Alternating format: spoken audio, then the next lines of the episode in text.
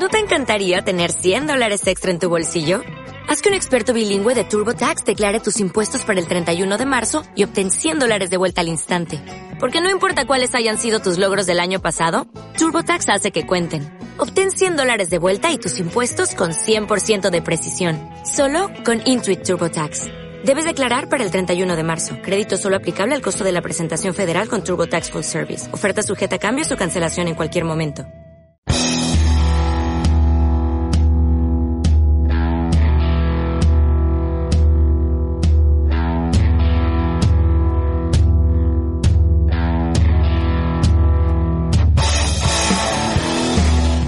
Buenas, gente, ¿qué tal? ¿Cómo estamos? Buenos días, buenas tardes o buenas noches, como viene siendo el saludo habitual, eh, dependiendo de cuando esté escuchando este programa de su costura, que está dedicado al fútbol universitario. Y vamos a empezar con las presentaciones, obviamente. ¿A quién tenemos aquí? Pues tenemos a Alberto Herrero. Muy buenas, Alberto. Hola, muy buenas, costureros. ¿Qué tal estáis? A Nacho Ponce. Muy buenas, Nacho. ¿Qué tal, familia? ¿Cómo estamos? Lex. Muy buenas.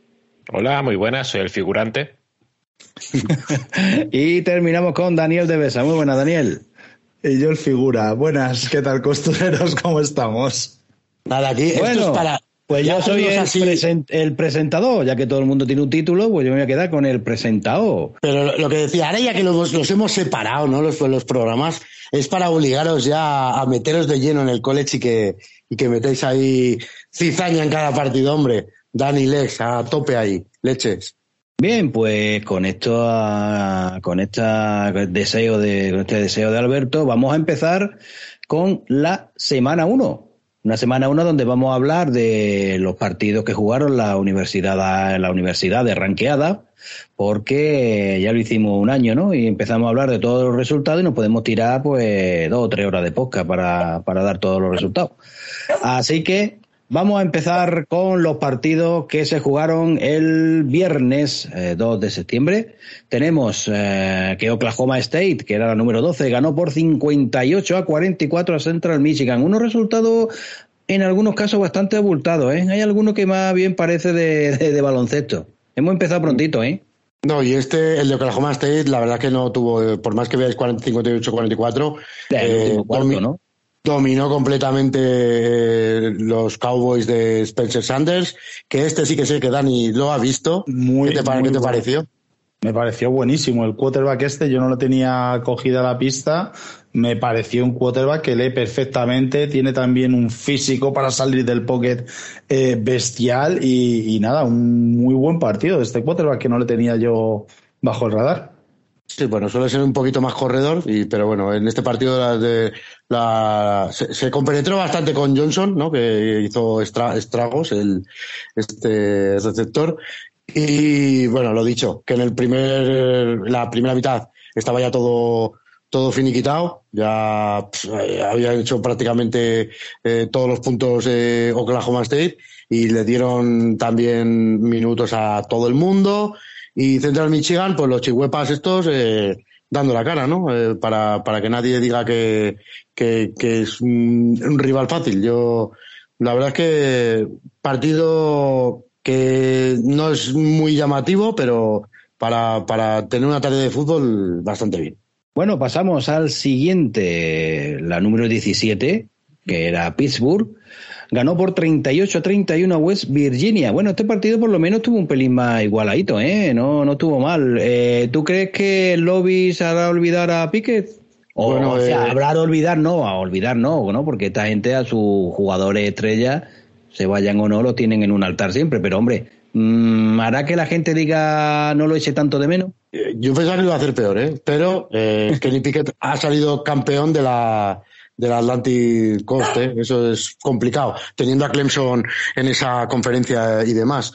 Eh, el partido estaba, la verdad que había el pique porque había dos eh, ex quarterbacks de, de USC, se enfrentaban, GT Daniels contra, contra Kedon Slovis, el partido, la verdad es que es muy chulo, hay continuos tomas y dacas eh, y se decide prácticamente la última jugada con una interceptación que podía haber llevado el partido a la, a la, a la prórroga. Este es de los recomendables de ver.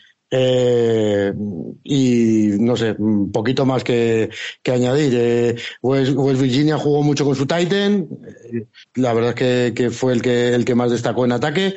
Y, Pittsburgh me gustó la defensa, vuelve a tener una defensa agresiva, bastante pegona, lo que pasa es que a veces que, se tiren tantos, eh, eh, se, disparen tantas veces a los linebackers y demás, hacen que se coman unas big plays bastante, bastante groseras, ¿no? A veces, pero bueno, de cara al espectador, como no, no, no, no sufres con ellos, ¿no? Eh, es, yo creo que van a volver a ser muy, muy chulos de ver, ¿no? Eh, los, los, los Panthers de, de Pittsburgh.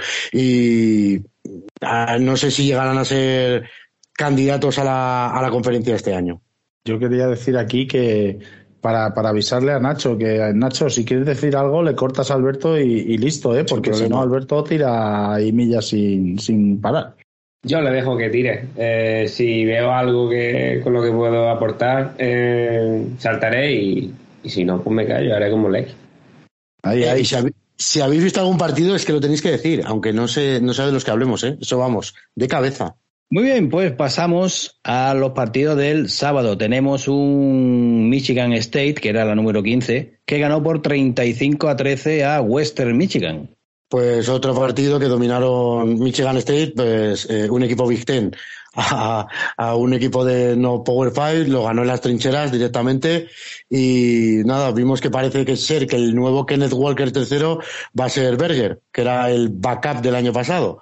Entonces, mmm, eh, partido muy, muy, muy plácido que si Michigan se dedicase más al pase en este partido, que era muy superior, eh, lo podría, podría haber hecho eh, no sé, Peyton Toms puede haber hecho más, más daño, ¿no? Yo, yo creo que, que, no tuvieron rival en ningún momento y, a ver cuando les toque contra rivales de la conferencia que, vemos. Bueno, pues vamos a pasar a un partido, la verdad es que sin historia, lo estuve viendo un poquillo y la verdad es que digo, bueno, le, dejé un poquito de, de, prestar atención porque la número 3, Georgia, eh, le metió un meneo de 49 a 3 a Oregón a mí me sorprendió, viéndolo bien que Oregón lo hizo el año pasado.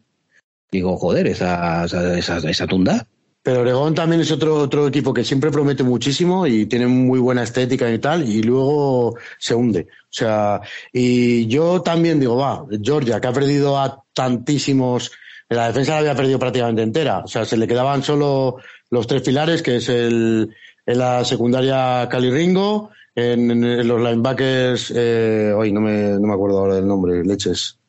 Eh, bueno, y arriba, y en, y la línea Jalen Carter. Eh, absolutamente líderes, todo lo que han, le han construido alrededor es otra vez otra defensa que va a ser dominante y a pesar del 49 que parece que es un resultado muy abultado de, de ataque que también o sea eh, lo construye todo desde la defensa es que Oregón no le no sé si le no me acuerdo yo los primeros downs que le hace, pero no le hace muchos, ¿eh? O sea, le quería ver a Bonix lejos de Auburn a ver qué tal lo, se podía desarrollar, pero joder, le ha tocado el primer partido bailar con la más fea. Y luego este Stetson Bennett, que lo comenté el año pasado, había sido un cubi que toda la vida, más o menos clase media baja, eh, explotó en la final del Nacional del año pasado y ahora parece que estás viendo a Brady jugando. Eso te iba a decir. Eh, eso te, te, iba a decir eso, Alberto, que si no tienes tú la sensación, yo lo estuve viendo un rato y a mí este Son Bennett me da la sensación de que es otro quarterback. Eh, algo ha pasado y no descartemos ver un quarterback este año diferencial y que alguien que ni contaba, bueno, ni en los mejores de los pronósticos para salir drafteado, eh, vamos a ver la trayectoria de esta temporada, pero desde luego que parece otro jugador desde la final, lo que dices tú. Es que el pasecito corto ya lo domina, ya con Brock Bowers este tiene muy, mucha mm, conexión. Ayer eh, conectaba mucho con el con McIntosh, que es un jugador de esos que es medio navaja suiza, que lo ponen en el slot, lo ponen en el backfield, eh, hace de todo. Y eh, eh, el pasecito corto lo tiene, la, primera lectura y rápida la tiene súper buena. Y es un poco como que Kenny Pickett también el año pasado hizo hizo el clic, de repente entienden el juego, empiezan a tener visión y se salen. Pues esto le está pasando a Stetson Bennett. Yo el año pasado decía, joder, yo sí que si fuese él, con la carrera que llevaba y la final que hago, me presento al draft solo por la, solo por la final, a ver si alguien pica. Pero, hostia, si es que me parece que va a hacer mejor año y ha, y ha acertado con eso. Y eh, por lo demás, el partido, pues, por ver jugadores, la gente que es así muy de draft y tal, por ver jugadores que van a salir del draft, pero en sí el partido tiene poca historia. ¿eh? Es muy, muy, mucha, mucha, mucha paliza de, de Georgia a Oregon, y tanto en sensación como en juego. Bueno, pues vamos a irnos a algunos partidos que también es que tuvieron muy poquita historia. ¿eh? Nos vamos con la número 6 en la semana 1, que era Texas, Texas AM, que ganó por 31 a 0 a San Houston. Bueno, era lo que se esperaba, ¿no? San Houston es un equipo FCS, pero es un equipo de los potentes. Lo que pasa es que Texas A&M encima está reclutando ahora de, la leche con el nuevo tema este de los derechos de imagen. Se ha llevado mm, cuatro o cinco, eh, cinco estrellas. Eh, la defensa es brutal y, nada, aquí no, no, no, no, vamos a descubrir nada, que ya no tenemos ahí a Calzada que era uno de, de mis jugadores bastante, bastante favoritos. Tenemos ahí a un tal King que, yo lo vi con bastantes hechuras, a ver contra equipo SEC que, hace y, nada, poquita, poquita historia este partido. Bueno, pues si poquita historia, pues mira el siguiente, la número 8, Michigan, los Wolverines 51 a 7 a Colorado State. En fin. Pues aquí no le, no le podemos eh, tampoco ver la vara de medir porque Colorado State lleva una serie de temporadas que, bueno, y de todo, yo creo que ahora estaba como el equipo que mayor racha negativa de derrotas llevaba en estos, en estos momentos.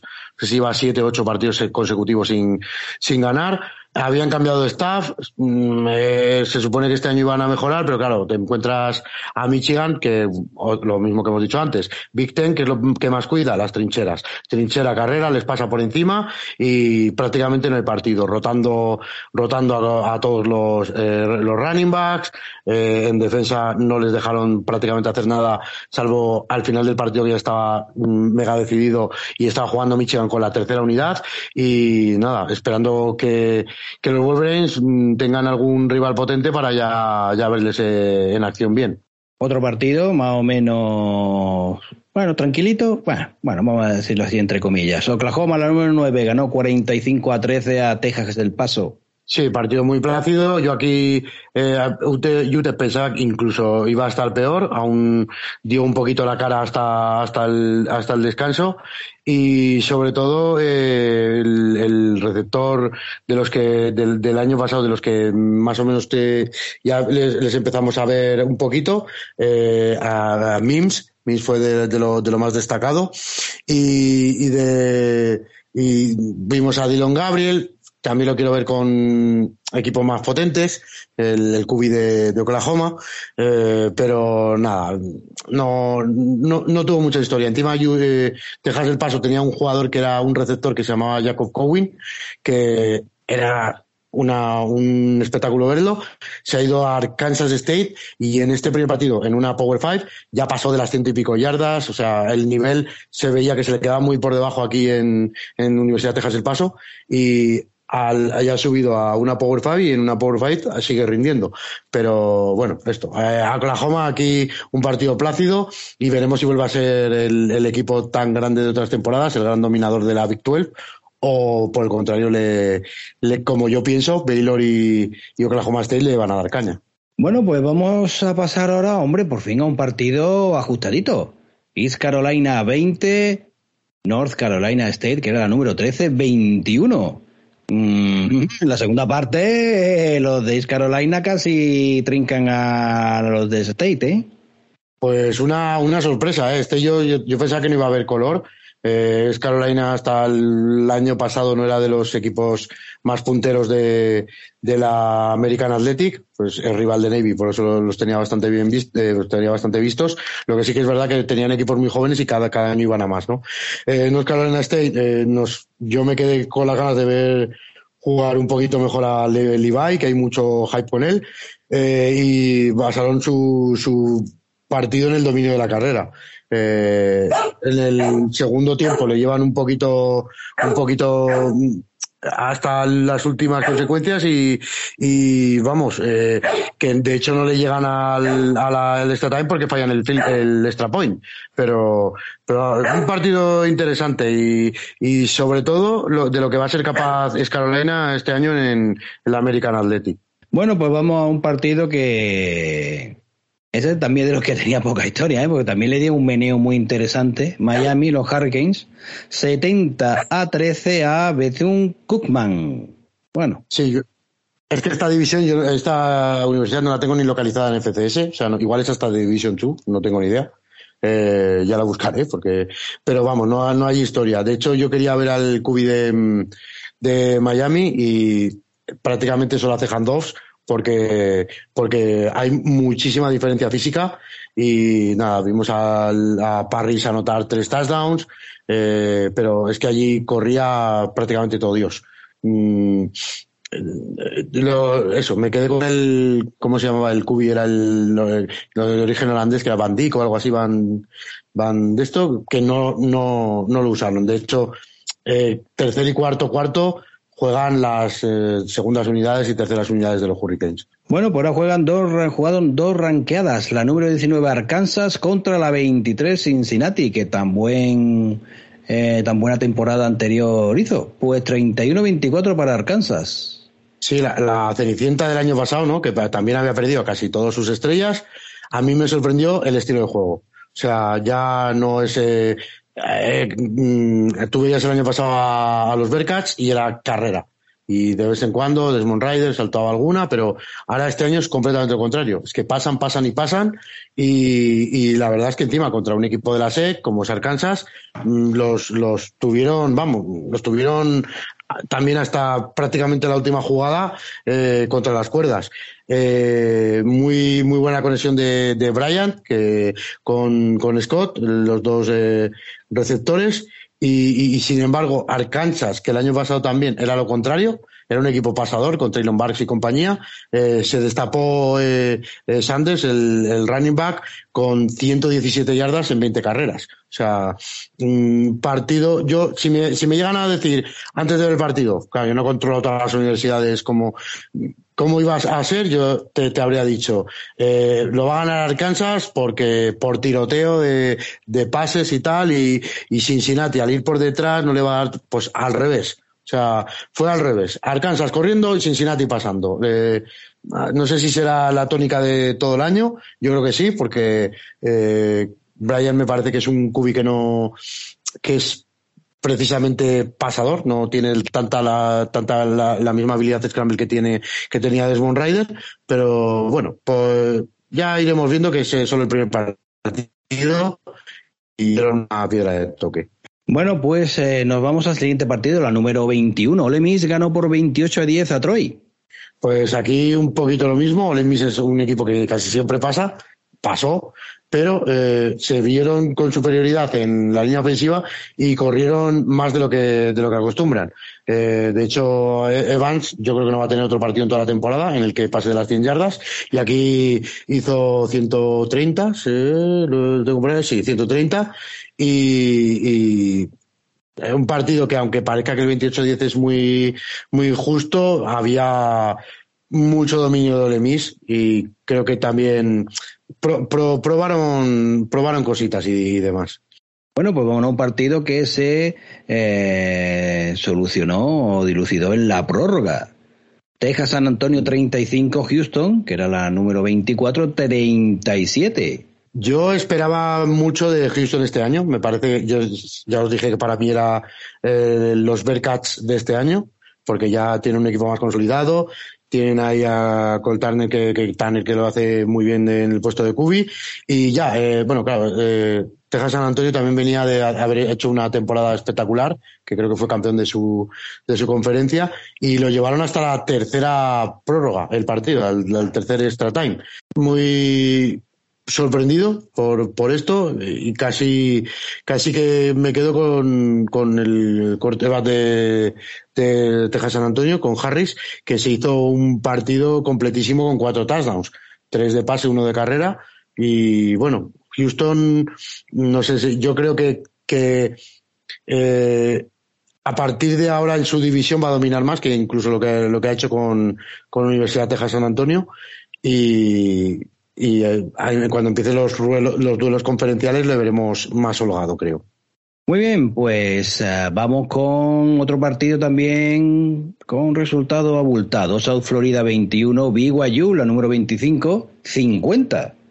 La verdad sí. que se solucionó en el primer cuarto, en el primer cuarto, sí, en el primer cuarto, vaya. Ya después en, el, en lo que es la primera parte también, pero el primer cuarto casi lo dejaron ya listo.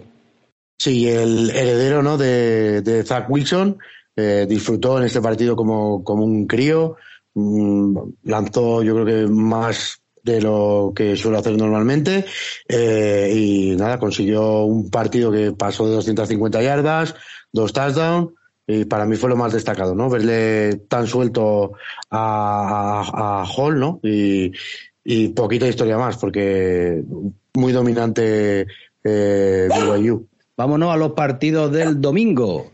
¿Y cómo empezamos? Pues con Alabama eh, apabullando a su rival, a Utah State, la número uno, Alabama, 55 a 0. Poquita cosa, y, ¿no? Sí, bueno, verá cómo volvía Bruce Young y ha vuelto como se fue. Siendo el Heisman, pues igual. O sea, él se hizo un partido, eh, hizo lo que quiso de pase, hizo lo que quiso corriendo. Eh, en Red Zone, una visión espectacular. Eh, prácticamente ves que llegaban a, a ves que, que, conectaba eh, pase donde quería, es que los hizo de todas maneras, en movimiento, eh, rolando, mmm, eh, tranquilito en el pocket, eh, hacia, en, el, en, su lado derecho, en el lado izquierdo, o sea, nada, no, espectacular. Y Utah State, no sé, la verdad es que no le no dio la talla en ningún, momento. De hecho, creo los dos equipos me parece que hacen un pacto de no agresión y sacan en la en la segunda mitad a los a los backups respectivos. Bueno, la uno de los partidos que más gana, por lo menos yo tenía de ver, Ohio State, la número 2 contra la 5 Notre Dame, 21 a 10 para Ohio. Bueno, bueno, bueno, pues ¿qué, ¿qué, te pareció? No, a mí no me hizo mucho tilín el quarterback que llevaba Notre Dame. No sé yo si no. estoy equivocado. No, no, yo no le, no le vi nada y CJ Stroud, aunque tampoco hizo el partido de su vida, estuvo más, más sobrio. Lo que yo, es que me esperaba más de todo el partido. Yo vi mucho error, muchos nervios. Eh, bueno, es que es lo que, lo que comentaba, ¿no? Aquí dos candidatos a playoff, el que palmaba prácticamente ya, yo creo que ya se puede olvidar de, ir a playoff y principalmente Notre Dame. O sea, con Ohio State, yo, si luego te gana la Big Ten y demás, pues a lo mejor sí que acaba entrando con esa única derrota. Pero ya Notre Dame me parece que ha dicho adiós al playoff y, esto es la jornada uno. Eh, ¿qué, ¿qué, vimos? Pues a, a, a Troy Henderson otra vez eh, muy llevando el peso de la, de la carrera de, de, de Ohio State, a CJ Stroud que no, no se encontró tantas veces con Smith Jiva, pero ya hemos de, descubierto a otro receptor como ese Buca, que, que fue su, su target favorito. Y también, pues esperando que, que Ohio State nos dé partidos más divertidos eh, cuando se tenga que enfrentar a la mejor división de, de todas las conferencias, que creo que yo es que es esa, creo que es la, la este de la Big Ten. Bueno, pues nos vamos con un absent, ¿no? Florida, los Gators ganaron 29-26 a la número 7 a Utah. Y posiblemente el mejor partido de toda la, de toda la jornada. O sea, este lo he visto, lo he disfrutado. Eh, Utah, yo sé, sabéis que siempre os he dicho que me encanta. La defensa me parece espectacular. Luego tiran del juego de carrera que con, con Cameron Rising capitaneando. Eh, le cerraron Juve Florida empezó a cargar la caja, le cerraron la carrera bastante y le hizo pasar a, a Cameron Racing, que eh, a pesar de que sus números dicen que, que, hizo medianamente partido, para mí no, buen partido, para mí no. O sea, tiene, le, le hacen cometer errores eh, bastante, bastante exagerados. Y Florida, sin embargo, con, con Richardson, eh, es el Cubi, eh, rookie que entró el año pasado, sustituyendo a Emory Jones, me parece que tiene que va a ser un equipo con el que no contaba nadie, a principio de, este, de esta temporada todo el mundo lo, veía como último penúltimo en, en la SEC y a todo lo contrario. O sea, es un equipo muy sólido. La defensa, claro, también es verdad que, que los Yutes, cuando no les funciona la carrera, eh, son más fáciles de parar. Eh, la defensa yo la vi muy, muy, muy sólida. El, el linebacker, el 11, me gustó mucho. Creo que no sé si se llama Wilson, pero no lo recuerdo. Pero es de los jugadores que dije, este me lo apunto para, para el futuro. Eh, uno de los linebackers de Florida. Y, luego por, por, lo, por lo demás, eh, el ambiente en las gradas espectacular. Eh, se, a todo esto, el, el, partido se decide que parece que lo va a ganar o, o se lo va a llevar Utah porque le está ganando con la carrera hasta el último momento, llegan hasta el red y, y le intercepta y lo intercepta los Gators eh, una jugada que era a falta de 20 segundos, mm, primer down, la típica que no sé que se, se juegan el primero a pase. no, pero fue una carrera. Fue la carrera que en el handoff hacia, es que es un pitch. Realmente cuenta como pase porque es un pitch, pero es hacia atrás el handoff. O sea, es, es, un pitch que la suelta, se le escapa al running back y, y, y, cuando quiere reaccionar se tiran todos encima, la recupera, pero en su yarda uno y en un minuto se recorre todo el campo Florida. O sea, bueno, y el partido de Richardson tiene una jugada, un pase que, que amaga el pase saltando, dándose la vuelta en el aire que se comen el engaño las, los dos defensas y luego encuentras solo al receptor. La verdad que un partido, como has dicho tú, eh, yo me lo recomendaste, me lo he visto luego a posteriori y, partido muy, muy entretenido, de lo mejorcito de esta Week One.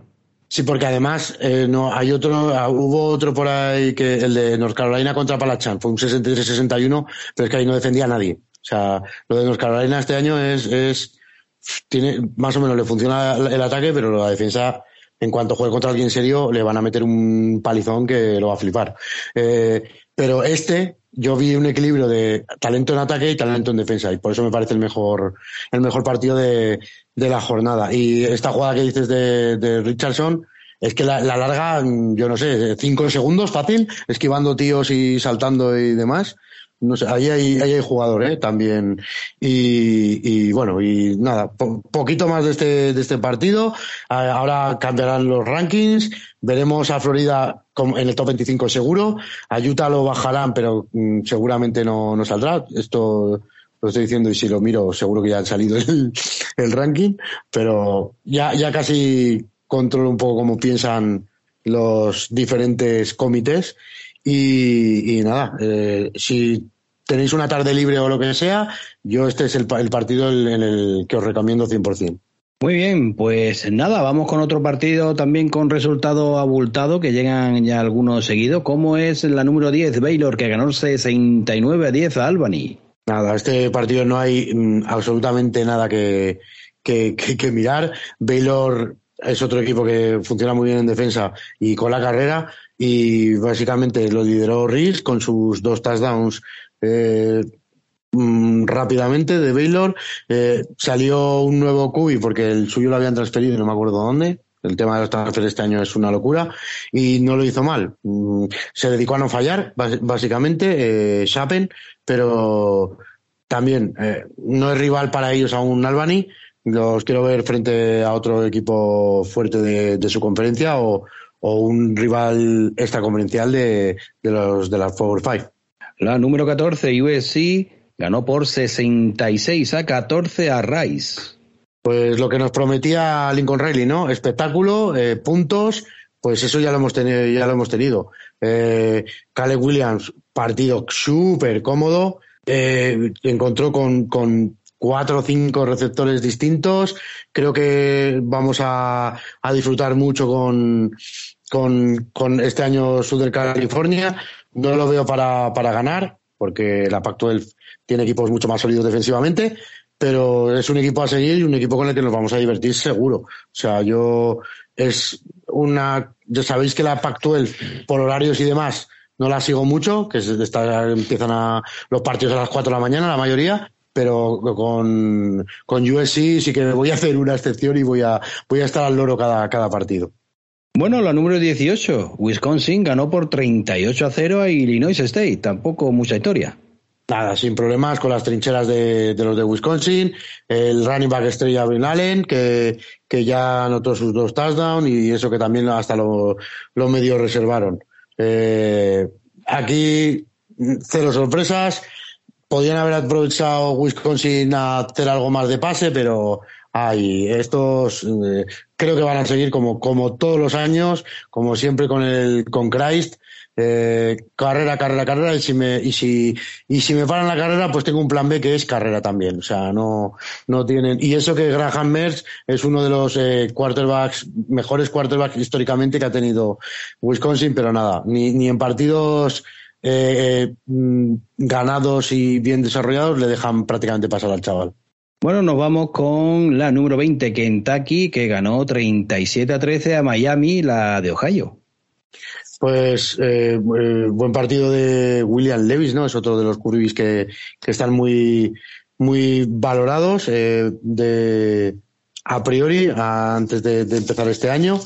Y tampoco, no sé, salvo el, el kickoff, que, que sí que Miami, Miami la de Ohio presentó, presentó un poco de, de guerra, enseguida Kentucky impuso su, su categoría de Power 5 y nada, veremos a, uno de los que más me gustaron fue el receptor de, de Kentucky, Robinson. Bueno, y finalizamos con Georgia Tech 10 y Clemson, la número 4, 41. Bueno, bueno, bueno. Oye, ¿vuelve Clemson? Mm, eh, le costó, ¿eh? O sea, yo creo que sí. Yo ya he dicho que este año no pueden hacer dos años malos, pero Uya Galilei empezó muy mal muy, muy mal. Y, luego parece que fue conectando. Eh, eh, la, defensa es una pasada, otra vez la, la DL que tiene especialmente. Es muy, muy impresionante y muy buena. Y, creo que Uyagalei va a ir creciendo. Y el año pasado, al empezar con, con derrota, creo que fue con Georgia, ya le fue, se fue viniendo abajo, ¿no? la, la presión de tener que ganar siempre, siempre y de mucho le, pudo. Yo creo que las victorias le, le, van a ir, le van a ir viniendo bien y vamos a ver ese jugador que, que nos deslumbró en el año Freshman cuando sustituía a Trevor. Yo creo que, que sí que, que, es el máximo favorito para llevarse la, la Atlantic Conference, la Atlantic Conference y, y eh, ya veremos quién se lo puede poner un poquito difícil. Yo apuesto que igual este año es Florida State, que me está gustando bastante. Bueno, pues eh, con esto terminamos lo que son las ranqueadas, ¿no? los partidos de las ranqueadas. De mm, enfrentamiento de universidades que no estén ahí en el ranking, ¿cuál destacarías tú en esta primera semana? Pues el segundo partido que más me gustó fue el que jugaron el, el lunes, Florida State contra LSU, contra eh, Luciana del Sur. Y es que los Seminoles eh, creo que van cada año, no son el equipo que fue campeón hace, hace unos años, ¿no? Pero que poquito a poquito van saliendo del pozo y ah, es, es muy entretenido de ver. O sea, eh, Jordan Travis, el, QB, es un QB scramble de, de, mm, cajón, pero, pero no sé, eh, entre la defensa y, y esa, y ese, y ese buen hacer que tiene Jordan Travis, a mí es un, un equipo que me, que me está apeteciendo mucho. El primer día lo vi, lo vimos contra Duquesne, que les metió una paliza bastante dominando las trincheras muy fácil por la diferencia de tamaño de los dos equipos, pero contra LSU ya, yo ya les, vi otro, otro, otro que hacer, otro, y la verdad es que me, están gustando mucho los Seminoles. Y bueno, el partido, si lo queréis ver, os tapáis las orejas del spoiler, eh, lo acaban resolviendo en el segundo cero, eh, bloqueando el, el, extra point. O sea, es que es un partidazo eh, similar al de Utah Utes, pero no sé, casi hasta incluso con un pelín más más de emoción, porque el otro al final fue como una sorpresa, ¿no? Que se le da la vuelta. Esto es, hay emoción hasta el último segundo, crees que se van a ir al extra time y mira, y, y se lo llevan los Seminoles, que creo que era, lo leí en el partido, llevaban desde 2017 sin ganarle a un equipo de la SEC. Y, mira, eh, eso es lo que también lo que empieza a decir, ¿no? Que el programa vuelve a ser grande, que un equipo de esos, de eh, favoritos de estos de la Superliga, ¿no? Que se dice, eh, se lo cargaron los los Knolls a domicilio y, todo eso, o sea que ese, ese partido os, os lo, os lo destacaría seguro. Luego tenía varios que que os había que me había apuntado. Uno era. Mm, mm, mm, eh, los, tenía por aquí buscados. Ah, el que os he comentado antes, North Carolina contra Palachan State, para el que le gusten los partidos con puntos. El último cuarto, ¿no? Joder, el que el último cuarto yo creo que tiene que ser récord. No sé si lo, no lo he buscado, pero o sea, 40 puntos en, en un cuarto es, no sé, pocas, veces se, se, han visto. ¿eh? eh Mm, Chase Bryce, este es uno de los, este es uno de esos cubis que ha ido pasando de universidad en universidad. creo que estuvo en Clemson, luego en Duke, ahora está ahí en Appalachian State. Ahí parece que, que ha encontrado su sitio, su liderazgo. Eh, North Carolina, lo que os he comentado, el ataque me encanta con Maye, con, con Mayo Haye, no, no me acuerdo. Que pensaba yo que iban a echar de menos a Howell y tal, pero este chaval lo, lo hace, lo hace muy bien. Y, nada, tienen que mejorar muchísimo los dos en defensa. Es algo que, que, que, es de, para hacérselo mirar. Eh, con nos, nos hemos, ah, en un South, Dakota, que no lo. South Dakota State, creo que tuvo por ahí. Que, eh, quedó 7-3 perdiendo. Pero vamos, que era contra un equipo. A ver si lo encuentro. Eh, eh, eh South Dakota State jugaba lo tengo por ahí. Era contra un, una Power 5 seguro. Ah, contra Iowa. Que era contra, contra Iowa. Eh, mira, Nacho, aquí lo que decías, este es un equipo FCS. Yo tenía claro que le iba, que le iba a tocar los cojones a, a Iowa. Porque hay, hay casi todos los que se meten en playoff tienen el nivel medio o superior a lo que hay en FBS, de, de, FCS. Y no se meten pues por temas de teles o de conferencias y demás. Eh, este es uno, un partido que al que le guste la defensa, que, que se meta ahí, que hay, hay muy buenos, muy buenos, eh, muy buenas acciones defensivas. Eh, ¿Quién más nos hemos dejado? TSU tuvo muy buen, eh, muy buen comienzo. Eh, el upset de, también de la jornada para mí es Old Dominion que es una mm, universidad bastante chiquitita, se carga Virginia Tech, o sea, es bastante, bastante potente este. Eh, y mm, antes de que me. Ah, bueno, el, el jugador que, que, os he dicho antes, Arizona State, eh, no, Arkansas State, eh, Cowen, jugaba frente a, a, a Grambling. O sea, mm, no necesitamos verlo contra eh, rivales eh, potentes también. Y otro que no tengo apuntado por aquí, pero que voy a estar siguiendo, es un equipo FCS, es el de Jackson State, el de Dayon Sanders. Me maravilló ver al, al, al, hijo, no sabía ni, o sea, sabía que lo, iban a tener, pero no sabían ya que era el cubi titular en su año freshman, muy dominante, le vi buen brazo, eh, encontró muy bien a los receptores, creo que ganaron bastante bien, bastante paliza a, un equipo relativamente potente de la FCS. Y luego el, el, el, cornerback, el recluta cinco estrellas que se llevaron, a Travis Hunter, es una. Es que me he visto el partido, solo por verle. O sea, tiene cada acción. No, no intercepta ninguna, pero muchas jugadas que lo ves que está en desventaja con el receptor y le acaba, le acaba deflectando o le acaba es, ese es un jugador que tiene que transferirse y lo tenemos que ver en la última, por lo menos en el último año, eh, ahora que los transfers son tan baratos, entre comillas, lo tenemos que ver en una Power Five, en un equipazo de estos, jugando en el Nacional, porque no es su sitio. No es su sitio Jackson State. O sea, una punta, Alberto, que te he dicho lo de la jugada esa, me equivoco de Florida. Será, la que yo te he dicho era la de los Seminoles, que, que hacen una carrera en la yarda 1 y la recupera el SU y es el que se hace en un minuto todo el campo y al final falla en el field goal después del touchdown, que acabo de caer, que estamos hablando de Florida. Claro, sí, sí, sí, sí. No es la, no son los No te he querido echar para atrás, pero bueno. sí, sí, dímelo. Si, si ves que me equivoco, dímelo. Pero, pero bueno, es, bueno, es que el partido acaba, los dos tienen un partido, un de esto como muy peculiar. El, el otro es eh, que parece que lo va a ganar porque ya está a media yarda y le intercepta en, en dentro de la red zone que mm, si no sé por qué se la juega esa, yo tenía pinta de que iban a ser eh, tres carreras y, y ya está dentro empujando un poquito y ya está, porque iban bien de tiempo. Y, y le interceptan en el segundo 40 y ya tienen que solo que poner eh, rodilla en suelo y ya está.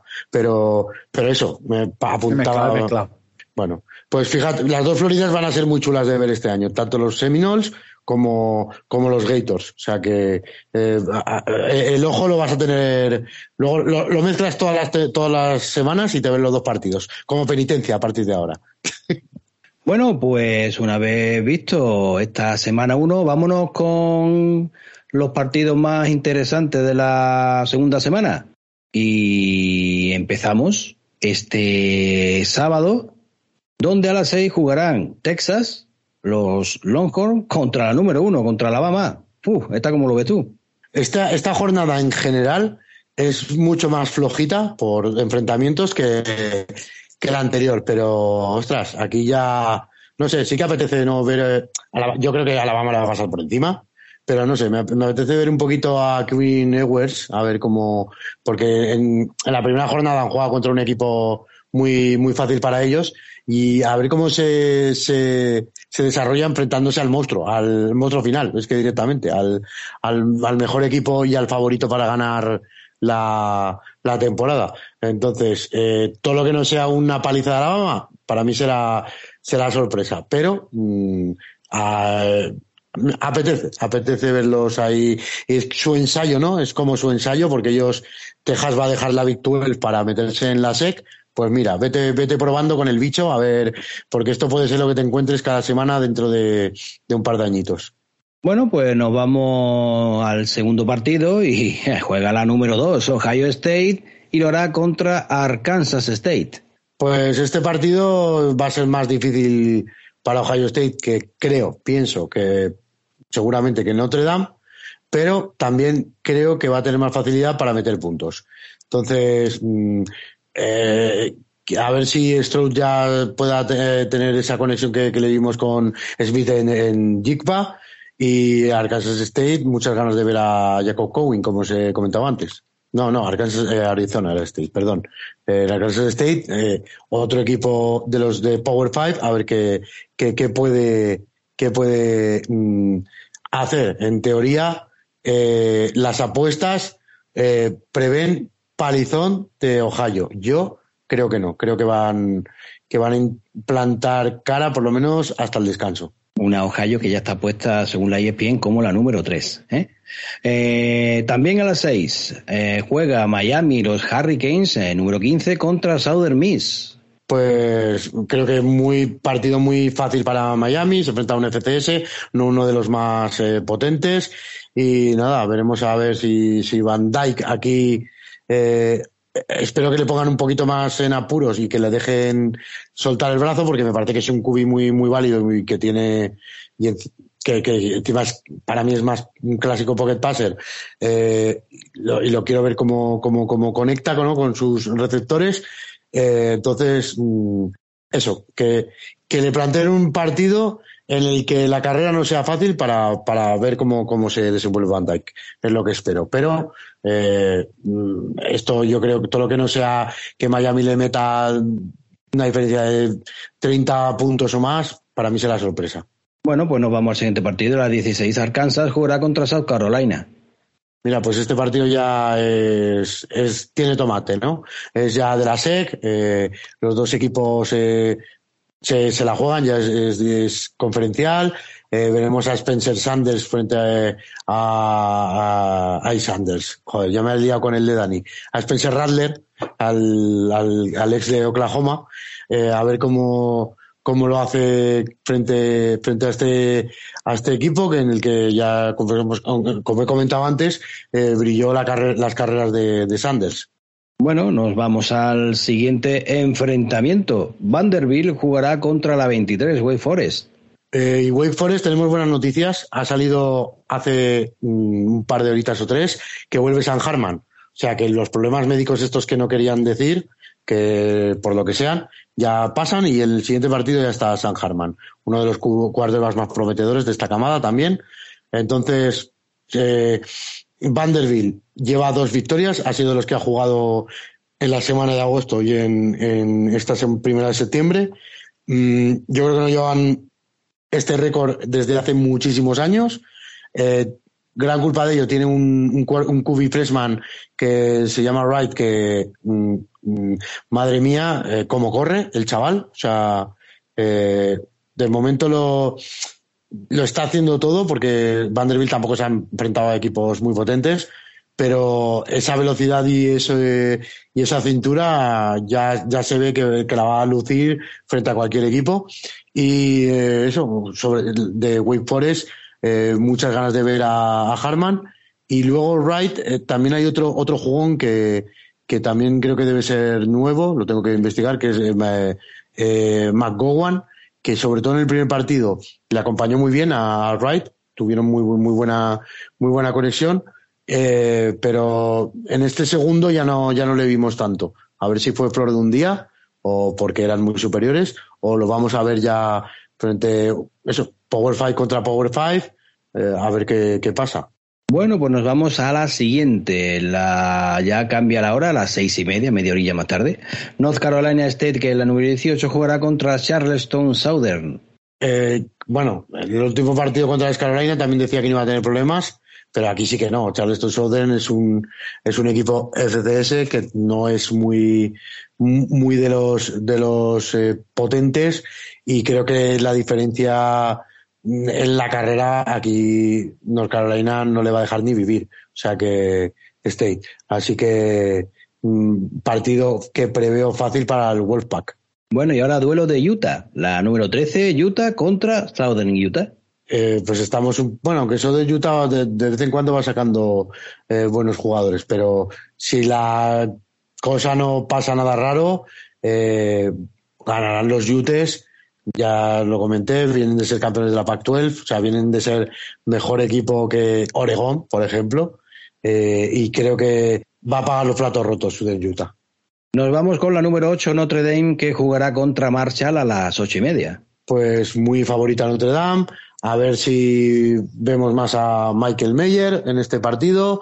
Eh, y por, por Marshall, pues no sé, casi el, el, jugador que más me gustó en la primera jornada fue Payne, que, es otro de esos, de esos running back que, es, yo creo que va a ser un, un duelo de, de, equipos corredores y aquí creo que tiene mayor calidad en Notre Dame, pero, pero bueno, eh, ya no sé si, si el efecto de perder el primer partido les hará bajar un poquito y que se igualen las cosas.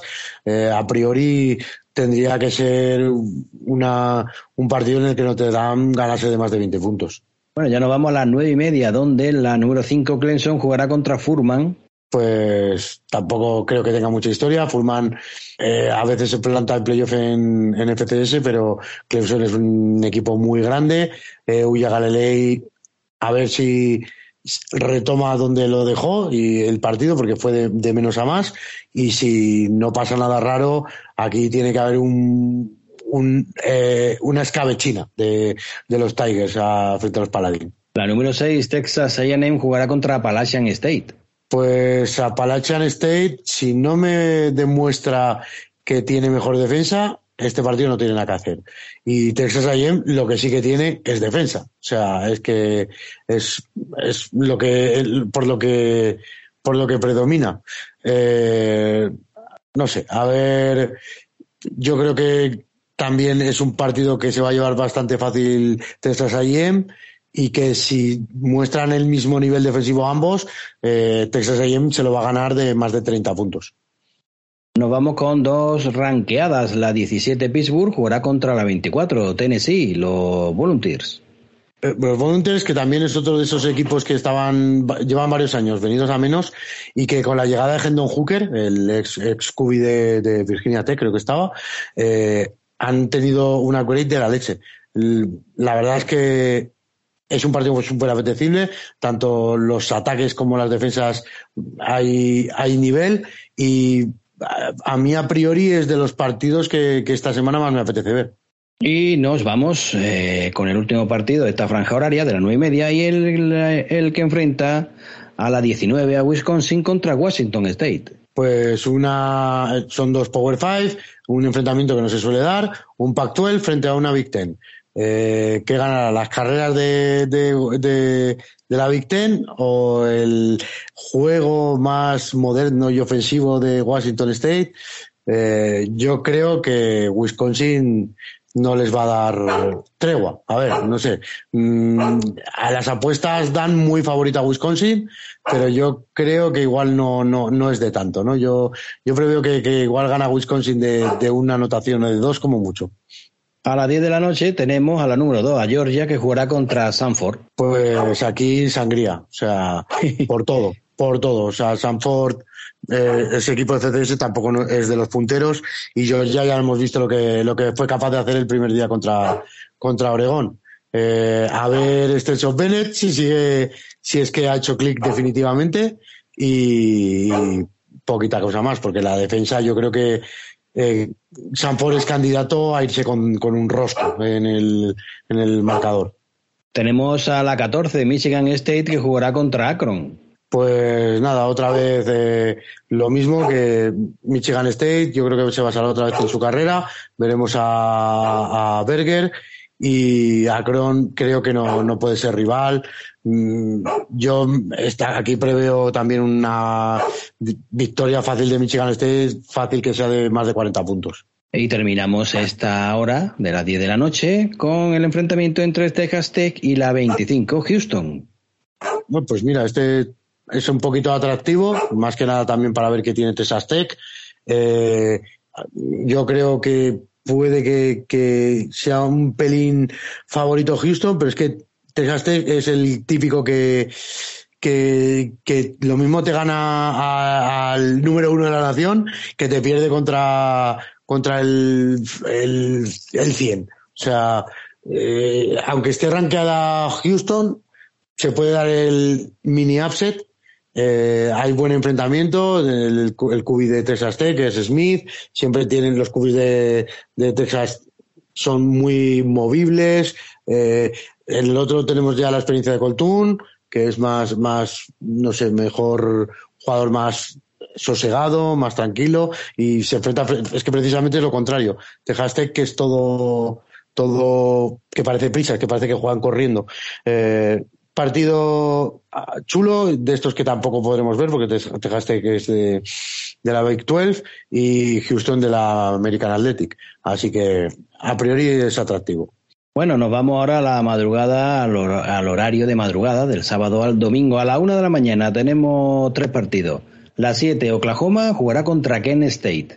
Eh, yo creo que Oklahoma tampoco va a tener aquí mucho rival, solo ver cómo sigue eh, engranándose el ataque de, de Dylan Gabriel, del nuevo Cubi de Oklahoma, y nada, un partido que pinta masacre. Bueno, no, ahora jugarán dos universidades ranqueadas, la número 12, los Florida Gators, que ha subido ya hasta el puesto 12, y Kentucky, la número 20. Pues este, este partido es otro que es súper atractivo. O sea, de los. O sea, esta jornada no tenemos a los grandes bichos enfrentándose entre ellos, como pasaba la pasada, pero tenemos partidos muy atractivos en, como por ejemplo este, ¿no? Eh, Florida, Kentucky, veremos a Will Lewis, uno, el Levis de, el de los QB de Kentucky, que ya os he dicho que hay mucha esperanza en él de, de y demás cosas. Y Richardson, que es el sophomore, estrella emergente, eh, que, que, que lo está haciendo muy bien, ¿no? Nos, nos ha acabado la temporada bastante bien y este primer partido eh, nos, ha, nos ha enamorado. Eh, favorito, pues eh, no, no te sé decir. Después de la primera jornada esta de que Florida gana en casa de LSU, eh, no, no, no, no hay en LSU, no, de, de Ute, que, que le ganó a los, a los Utes, que era uno de los equipos campeones, perdón. Ya me pasa como, como a Dani, que mezclo las Floridas. Yo ya le he visto, o sea, la defensa me ha, me ha gustado mucho, la de, la de, la de los Gators. Entonces, me cuesta no ponerle favorito simplemente por, por, por esa defensa que, que, le he visto. Lo que pasa es que el Levis sí que me parece que le va a dar más soluciones que Cameron Rising a los Utes. Entonces, mm, doy un poquito de favorito a Florida, pero me parece que va a ser un partido que va a estar reñidísimo hasta el final. Y la número 22, Ole Miss jugará contra Central Arkansas. También a priori muy superior Ole Miss. A ver si le vemos despegar eh, ese juego eh, alegre que el otro día creo que no llegó a desplegar y otro partido que creo que no va a tener historia. Vámonos a la una y media. Stanford jugará a la contra la número 10, USC. Pues este es muy buen partido. Eh, de lo mejor que se puede ver en la Pac-12, creo yo, y peligro upset. Stanford se les se le da bien USC, es un duelo de máxima rivalidad. Eh, McKee, su, su, el QB de Stanford lo está haciendo muy bien. Y, y, bueno, en USC, pues lo que os he comentado, eh, el ataque explosivo que está montando Lincoln Riley en torno a Caleb, a Caleb Williams, a ver si, si puede contra un equipo más hecho como creo yo que es, que es Stanford. Eh, USC está arrancada y todo eso por todo el hype que tiene, por esos, todas esas armas ofensivas que tiene, eh, a ver cómo, cómo puede rendir frente, frente a Stanford. Y nos vamos ahora ya a la una y media también de la mañana, que jugará Oklahoma State, la número 11, contra Arizona State.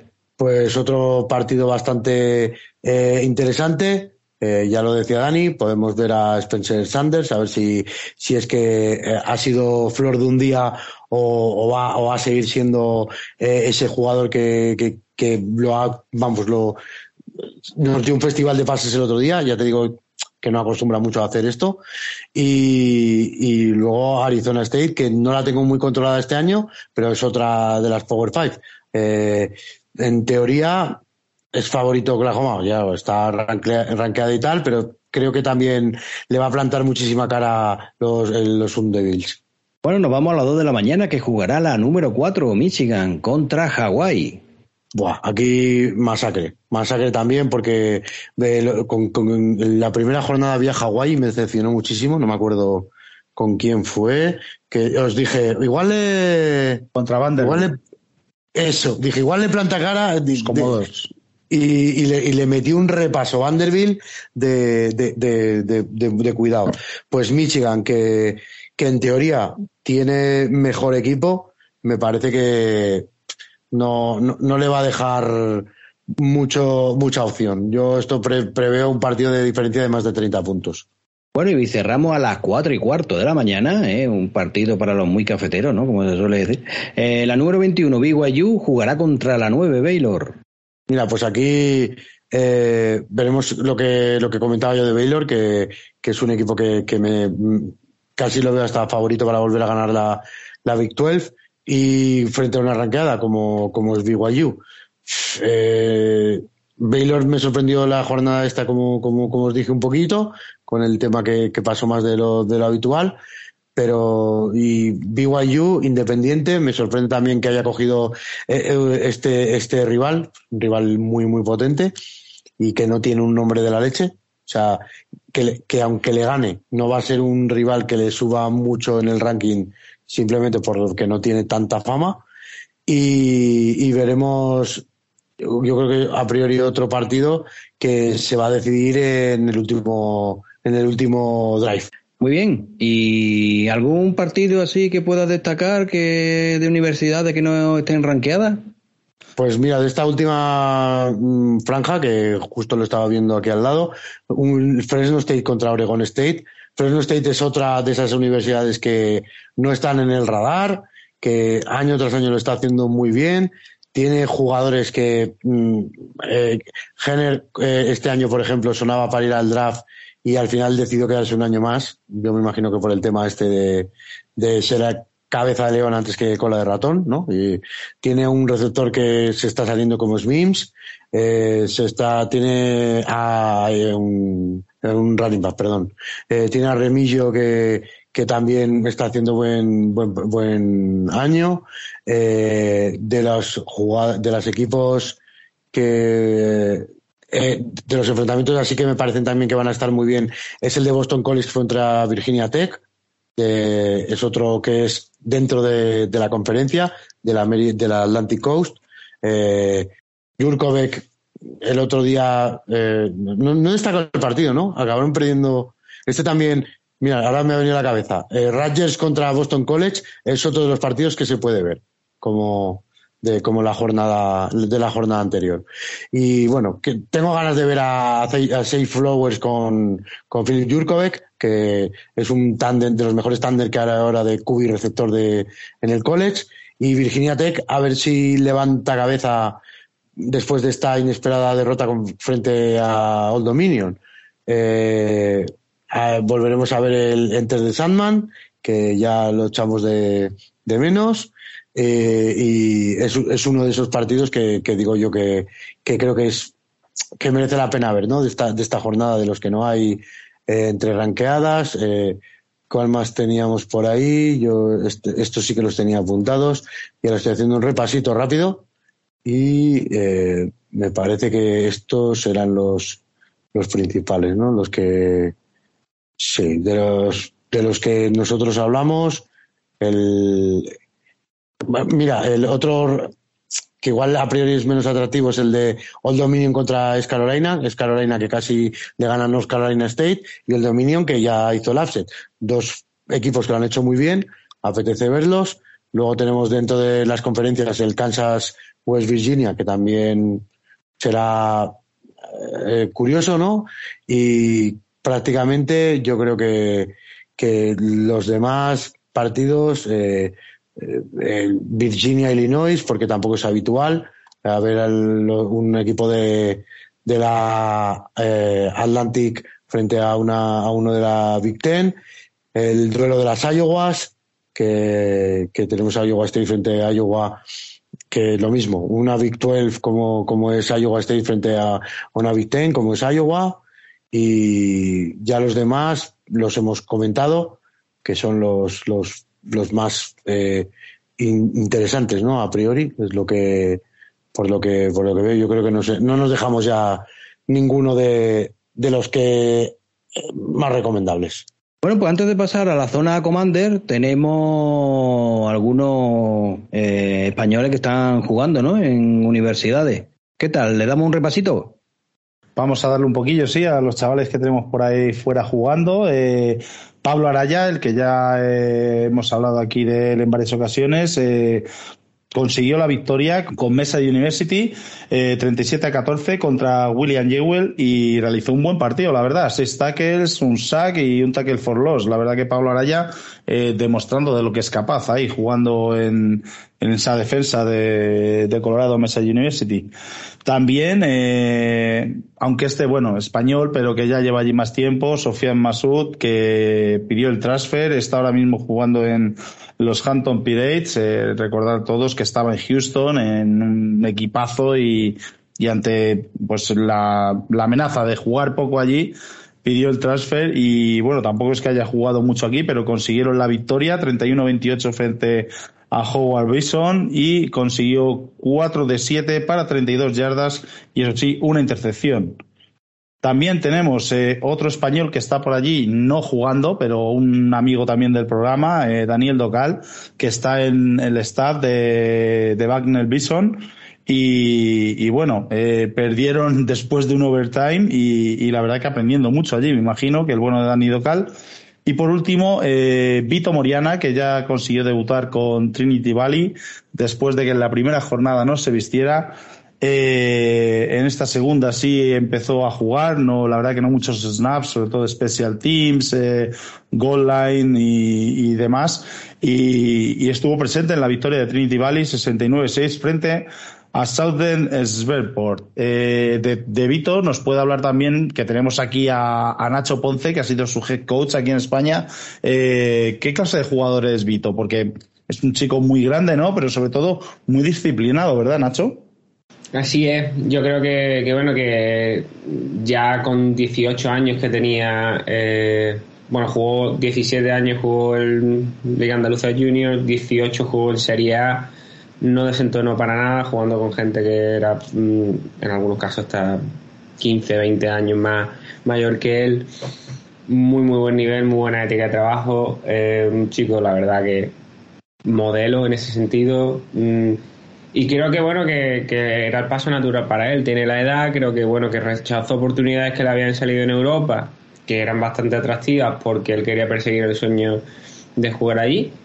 Y bueno, tiene esta oportunidad de jugar allí en Trinity, en Trinity Valley. Eh, le salió también alguna oportunidad en Marshall, pero no con beca, que es División 1, pero era como walk-on, es decir, sin beca se tendría que ganar el puesto y eso hubiera supuesto un, esfuerzo bastante importante.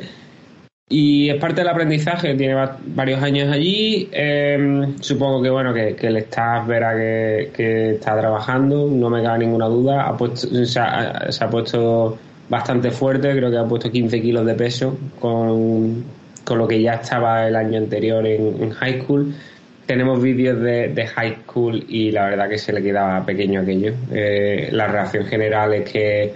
Mmm, Vito, por favor, esos, esos chavales tienen familia, eh, no abuses de ellos.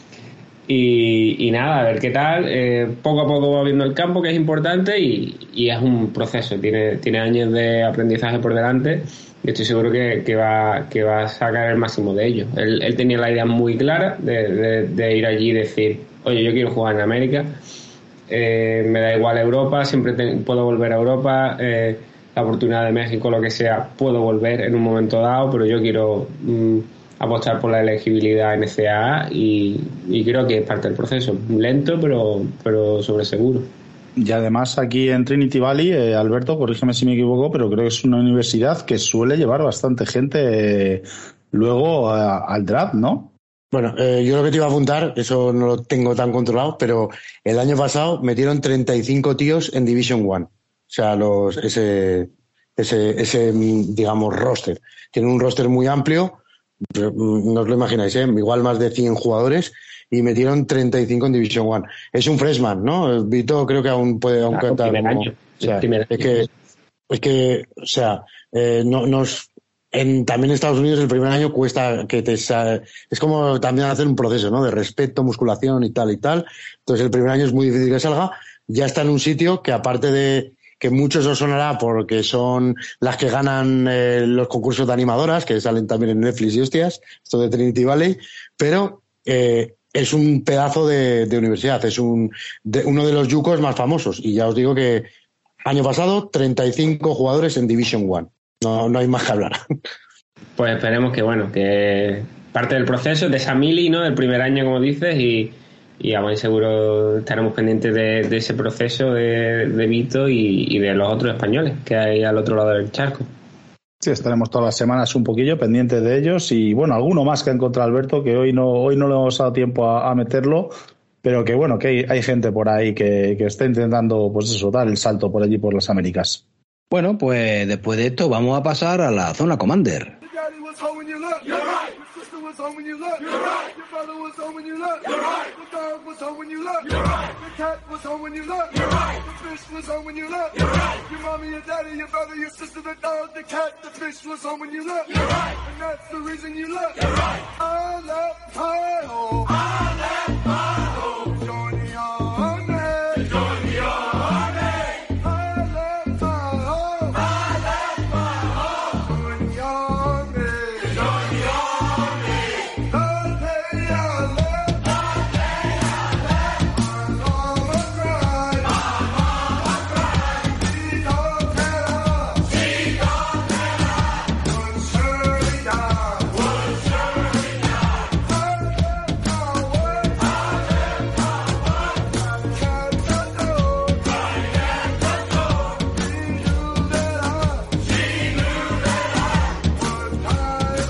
Zona Commander donde tenemos pues un 25% ¿no? de, de resultado positivo, cuatro partidos y una victoria solo.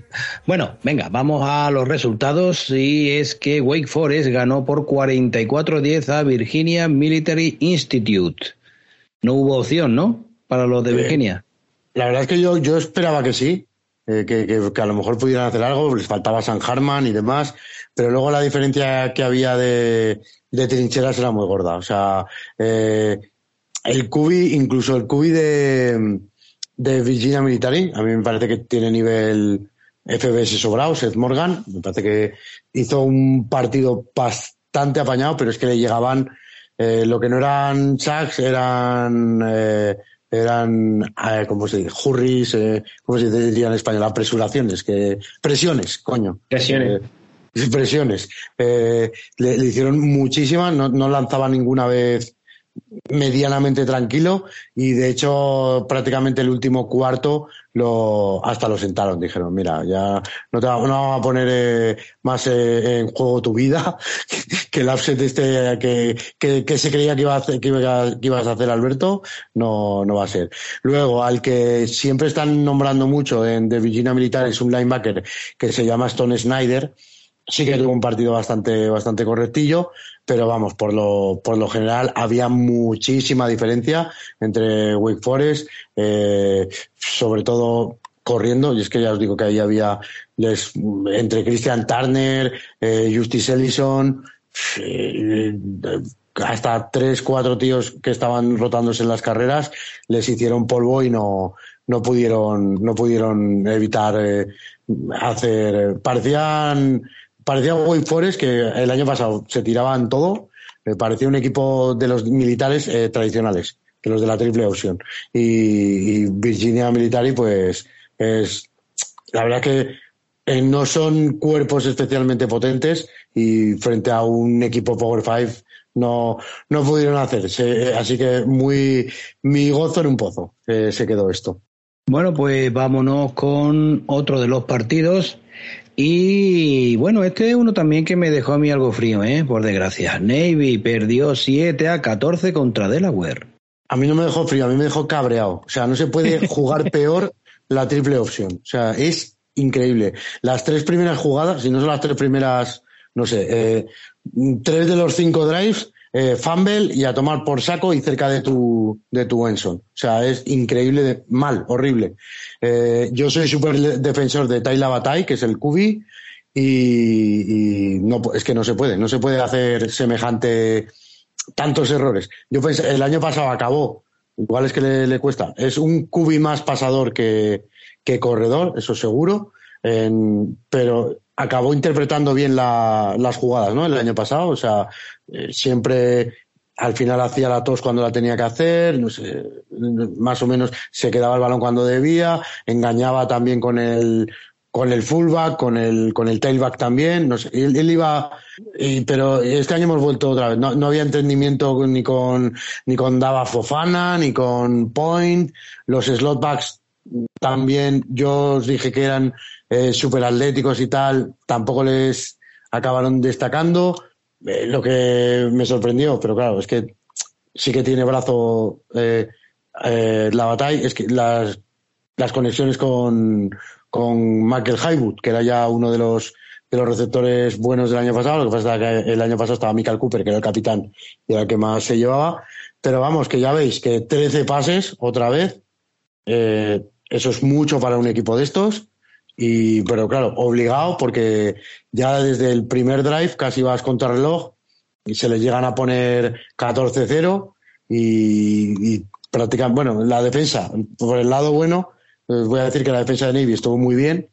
Eh, la primera jugada pues, no tiene nada que hacer prácticamente porque ese, el fumble le deja el balón casi en, en, bueno, casi no, en, Redstone, pero ya no me acuerdo si en la yarda 5 o en la 10, no muy lejos. Y luego el otro touchdown sí que les meten una, una big play que se come la secundaria. La secundaria sí que la vi sufrir un poquito más y, y, este equipo, la verdad es que le, pasó bastante con eh, Nolan Henderson. Yo, la verdad es que de la web de otras, de otras temporadas me acordaba que era un equipo más, corredor. Es, este año es parece ser lo contrario.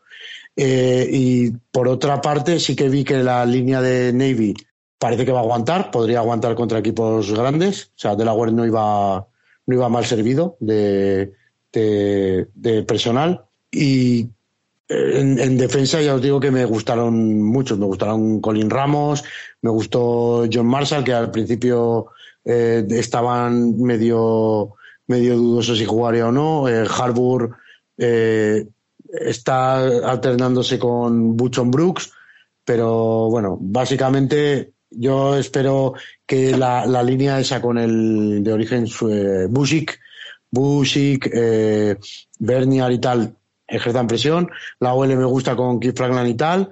Solo me falta que el Cubi lleve bien la triple opción, que no es moco de pavo, pero bueno. Eh, si, si eso lo empiezan a hacer otra vez como acabaron el año pasado, le pueden ganar a cualquiera, como ya demostraron, que el año pasado tuvieron contra las cuerdas a, a los Bearcats, tuvieron a Notre Dame hasta el tercer cuarto también a puntito. Eh, y bueno, al final creo que el año pasado fueron como seis partidos que se perdieron por menos de una anotación. Y este año te enfrentas a un equipo FCS que a priori crees que vas a ganar y lo primero que haces en tus cuatro primeros drives ofensivos es tres fumbles. O sea, no. Y no porque te golpeen, por falta de entendimiento. Es que es, es muy, muy, muy grave, ¿no? Cuando estos equipos se, se, se rigen por disciplina y coordinación, no por talento. Entonces, Fundamento, sí. Eh, la triple option estoy seguro que la, que la machacan bastante. Y, y si no tiene los fundamentos básicos. Eh, esto algo no, algo, algo no puedes contar tú, ¿no? De la. Y no, lo, lo, que quería comentar es que eso, si, si, la secundaria es uno de los puntos flacos, es una de las cosas que precisamente puedes practicar menos, ¿no? Si eres un equipo triple option, a la hora de hacer el, el, el scout estás menos acostumbrado a ese tipo de ataques y, y, es como que tu fortaleza se vuelve en tu contra. A la hora de, de prepararte para tus rivales, tu secundaria no va a estar tan al día o tan acostumbrada a ese tipo de juego como a, a detener la carrera o a detener una, un ataque. Eh, como la triple option, como la flex. Sí, que, que, por eso igual eh, Delaware utilizó tanto esto, que es lo que decía yo, digo, no, no, no recuerdo yo ah, porque se han ido en, en playoffs, los equipos de PCS básicamente los veo cuando juegan contra los FBS y cuando llegan a playoffs, más o menos. Y sí que es un equipo llamativo porque tiene el casco como los Wolverines, ¿no? Así el, las marquitas estas de, de tal, aunque son los Blue Hens, los gansos azules o algo así, se llama eso.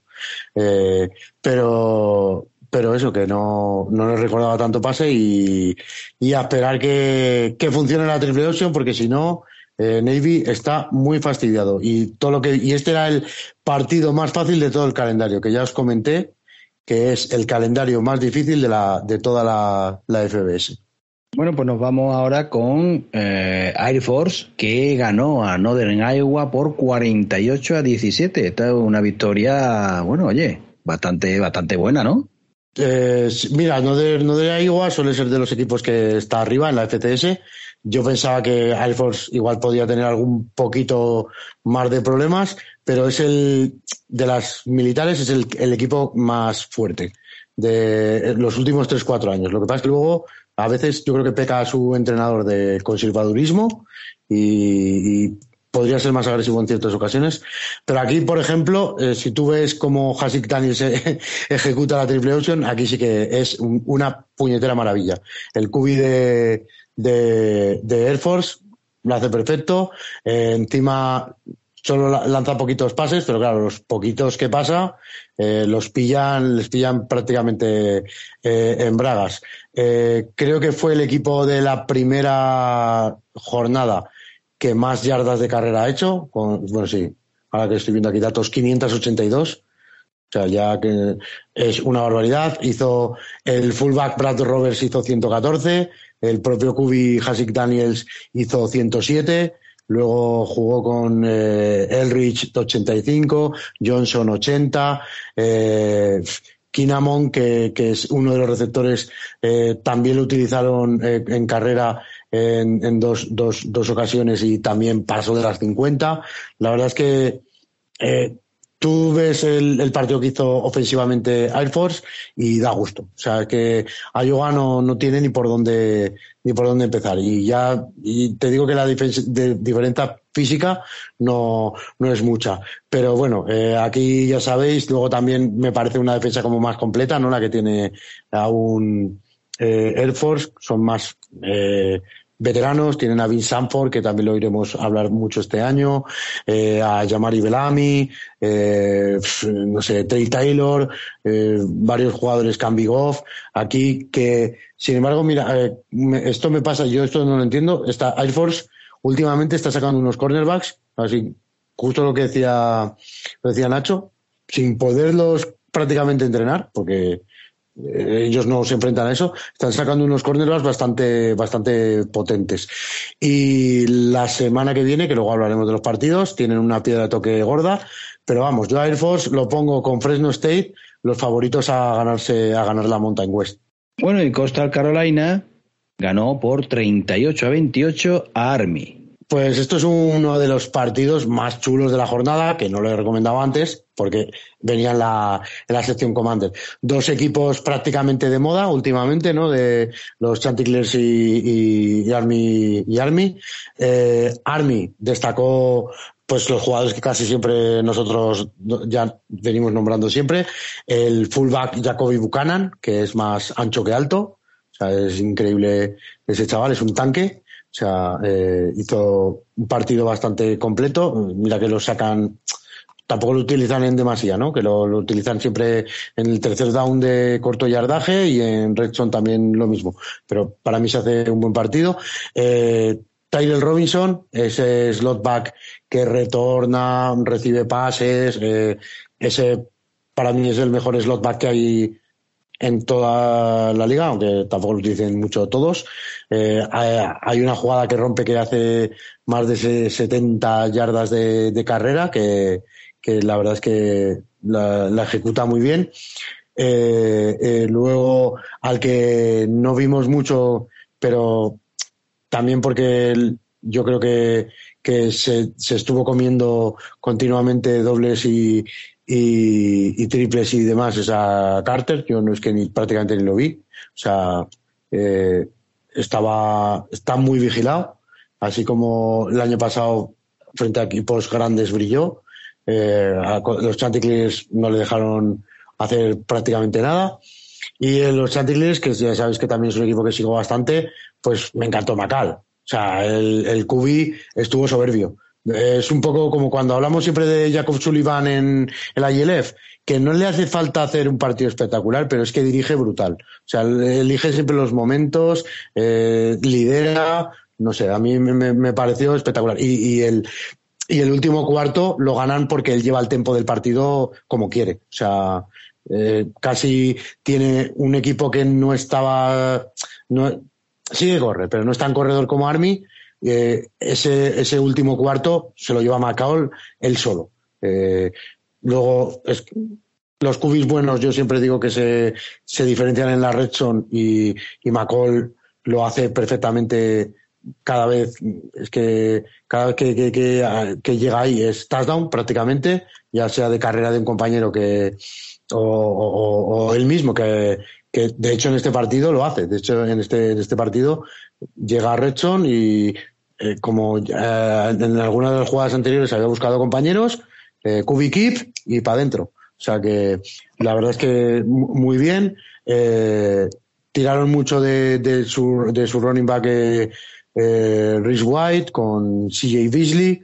Hicieron, fueron los dos jugadores que, que, llevaron el peso de, del ataque terrestre. Y luego las recepciones con Mobley, el, el tight end, lo, ganó el juego de posesión de pase y con Pigney, el, el, receptor Sam Pigney, hizo más como más, más daño, ¿no? Eh, y luego su favorito en Red que, que no sé si lleva al 80, era Rhys White, que, que hasta le, hizo dos pases de touchdown. Eh, perfecto. Y nada, básicamente, lo que os digo, un partido muy atractivo, muy lo peor, lo de siempre, el, el color del campo que, te deja ciego eh, para daltónicos, ese campo azul raro que tienen ahí. Y, a pesar de la derrota, yo creo que Armin no sale dañado. O sea, dio muy buena imagen y los Chanticleers, pues por supuesto, buenísima imagen. Bueno, pues vámonos a la siguiente jornada, la semana número 2, donde tenemos a las 6 el enfrentamiento entre Army y Texas San Antonio. Bueno, ¿cómo ves tú esto? Pues que para ser Army está escogiendo unos rivales muy fastidiados. O sea, llevaban dos, tres años que casi siempre cogía rivales FCS no muy potentes, para empezar y ha empezado con, con Costa Carolina, que es casi siempre candidato últimamente, hasta la ha ganado la Sunbelt, y, y Texas San Antonio, que también el año pasado ha dado, ha dado muchísima mm, guerra, creo, es que creo que se llevó la, la USA, la conferencia de la USA. O sea que enfrentarse a tres equipos campeones es, me, me, parece y, guay. Y es un partido que también creo que va a ser como este de los Chanticleers, que se va a estar hasta el último momento eh, peleando y, disputando, ¿no? Hasta, hasta el final. Y, y no sé si igual le daría un pelín más favorito a Army, porque si se, se comerá el reloj y pondrá nerviosos a Texas San, San Antonio, pero no me gusta esa, esa alternancia de cubis que está haciendo, que está cambiando a, a Kate Ballard eh, y, y, el otro, ¿cómo se llama? No me acuerdo. Y, no, no, Anderson era el del año pasado. Bueno, está alternando dos, dos cubis que no, que a veces no les dejas entrar en, en, en calor, ¿no? Y fíjate que más o menos le está rulando bien la, el ataque y, y eso yo eh, creo que antes lo hacía menos. Antes, cuando, cuando cambiaba al, al Cubi es porque le habían partido por la mitad en una de las carreras. Así que no sé si es porque Ballard es como una amenaza más eh, de pase, que para que las otras defensas piensen que va a pasar, aunque haga luego un handoff. Pero no sé, eh, yo prefiero que, que, que tenga un cubi establecido para, para poder que, la, que el ataque se vuelva menos loco. Y, y, yo creo que hasta incluso ese, ese cambio de ritmo lo acusaron en, en esa derrota final de la semana anterior. Bueno, y a las nueve y media tenemos los dos partidos de la que faltan. Air Force jugará contra Colorado y Navy contra Memphis. Pues el partido de, mira, Air Force se enfrenta a una Power Five y sin embargo es mucho, mucho, mucho más favorito que Colorado. Colorado lleva una racha bastante bastante mala de, de creo que solo le ganó a Washington a final de temporada del año pasado pero eh, encima tras lo mostrado en esta primera jornada que también perdió y Air Force esa dominancia tanto en, ataque como en defensa pues veremos no ganas de, de a ver si si su road hace mejor partido en Colorado eh, Hasik Daniels, yo creo que mejor que lo que jugó el otro día. Es difícil que lo haga, que continúe así. Eh, Brad Roberts, eh, este fullback de que desde, yo no sé si en el año freshman ya, ya, ya lo estuve nombrando, pero vamos, que desde el sophomore seguro que ya era casi el líder en, por tierra de, de los Falcons. Y la sorpresa Kinamon, el, el receptor, bueno, receptor, eh, tuvo una recepción en el partido que, que se corrió todo el campo. Eh, la, les pilló por, por sorpresa, pues creo que es un, un, chico que tiene velocidad y que puede hacer otro, otra vez estragos en los, eh, los pases puntuales que, que haga Hasid, Hasid Daniels. Así que yo doy muy favorito a Air Force, a pesar de que se ha enfrentado a una Power Five, eh, pero eh, no sé, es un partido chulo y que no, no se suele dar, ¿no? Muy bien. Eh, ¿Algo vamos, más yo, que comentar antes de irnos? Sí, eh, aparte eh, de, bueno, Navy, poco que deciros que si no le funciona la triple option no va a tener nada que hacer. Eh, por mucho que confíe en su, en su defensa, que sí que lo está haciendo bien. Encima Memphis es un rival mucho más potente, con Hennigan de, de quarterback, con Ducker que es un buen running back. Eh, pero eh, en la semana que viene tenemos un enfrentamiento muy guay también en, en la sección Commander, que es Virginia Military, que precisamente se enfrenta al equipo de Daniel Docal.